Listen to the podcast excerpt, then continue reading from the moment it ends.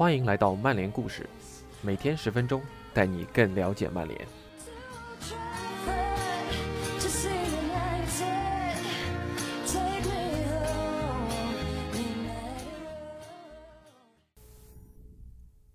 本周的曼联故事主题将继续聚焦在南美，谈谈曼联球员中来自南美的小伙子们。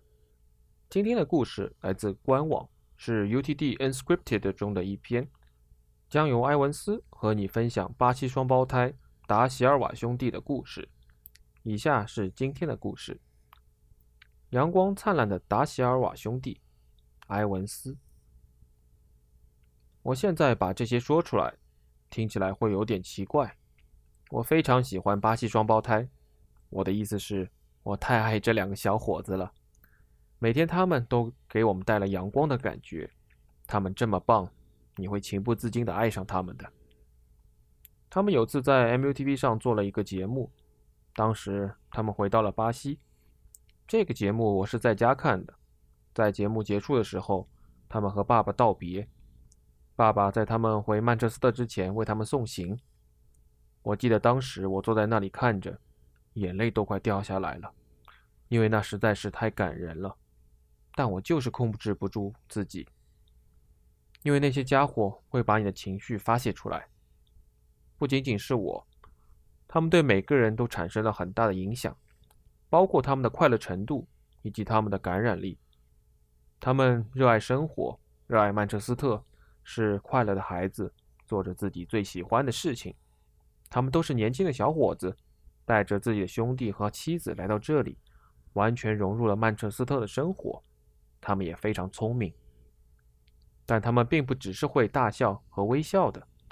当人们谈论起英国足球多么需要身体素质和侵略性，以及外国球员适应这里的比赛有多么困难时，人们很容易忘记这对双胞胎。其实是来自南美的后卫。当谈到侵略性时，那些家伙是另一个水平的。这对双胞胎第一次来俱乐部时，他们训练中的一些铲球，人都飞起来了。这时的他们冷酷无情，毫无阳光可言。以前，如果他们分在两组，他们就会把对方踢个稀巴烂。但之后，他们只是站起来继续比赛。就像什么事也都没发生过一样，很多人也被他们这样踢过。有一次我特别难忘，我的弟弟科里是预备队的常客，他们的教练沃伦·乔伊斯是个硬汉，他曾经把所有的年轻球员都召集起来，确保他们在和一队一起训练时完全准备好了。他们不能像孩子那样去训练，那他们会撑不过三分钟的。乔伊斯得确保他们能够控制住自己的情绪。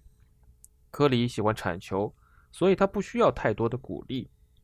有一天，我想我在一场比赛后正在恢复，我看着训练场上的五对五比赛，在我的弟弟和法比奥对抗后结束了。科里每球必争，法比奥也是每球必争。他们两人最后在一次五十对五十的滑铲中，都在自己的小腿和膝盖上。留下了巨大的伤口。我不会说这引发了一场争斗，但确实引起了一些争论。一线队的小伙子们试图对来参加训练的预备队小伙子们说：“这够了。”但这就是我们的训练的方式，很棒。训练中总是充满了侵略性，而一旦训练结束，这一切也就结束了。那是当时球队的文化，能成为其中的一份子，感觉很好。我在曼联的时候，来俱乐部的人并不多，看起来也不是很开心。当你赢得奖杯，当你感觉自己是英超最好的球队，当你杀入欧冠决赛，作为一名球员，没有什么比这些更好的了。你为世界上最大的俱乐部之一效力，一个无与伦比的俱乐部，你没有理由不喜欢它。那是一段快乐的时光，能够享受你所做的一切。但没有人比这对双胞胎笑得更多。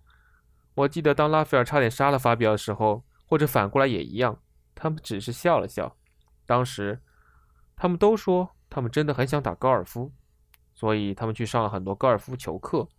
当我们有球员高尔夫日的时候，他们因此都非常兴奋。我们一到球场，他们完全不知道自己在干嘛，他们打高尔夫真的很可怕。他们中的一个朝另一个的头上打了一杆，但他们只会看到事情有趣的一面。所有事情都是这样。事实上，安德森也是如此。他的个性也很有感染力。也许他们都是巴西人的缘故吧。他们只是对生活有着不同的看法，一种不同于我们所习惯的文化。这是待在曼联最大的附加好处之一。你可以在更衣室里看到不同的文化，看到不同的人是如何成长起来的。拉斐尔和法比奥都来自巴西，和安德森一样，他们是完全不同的人，在不同的环境下成长。就我个人而言，我在贝尔法斯特长大，习惯了曼彻斯特的气候。许多外国球员来到这里，这个地方有这样的名声。但那些小伙子来自巴西。因为青少年习惯了阳光和海滩，他们完全融入了曼彻斯特的生活，并爱上了这个地方。就足球而言，他们很棒。我认为他们非常适应英超，特别是拉斐尔。我永远不会忘记他第一个赛季对于阿森纳时带来的影响。这是第一次，事实上，也许是唯一一次，我看到一个替补的右后卫改变了比赛。他完全改变了一切，打入一个绝对精彩的进球。尽管我们仍然输掉了比赛，但仅仅是比分输了而已。因为拉斐尔，我们差点从两球落后逆转回来。他们在曼联时都有伤病的问题，但我知道他们喜欢留在这儿。我认为他们都不想离开，但最终还是离开了，就像很多球员一样。这样他们就可以在其他地方踢上更多的比赛。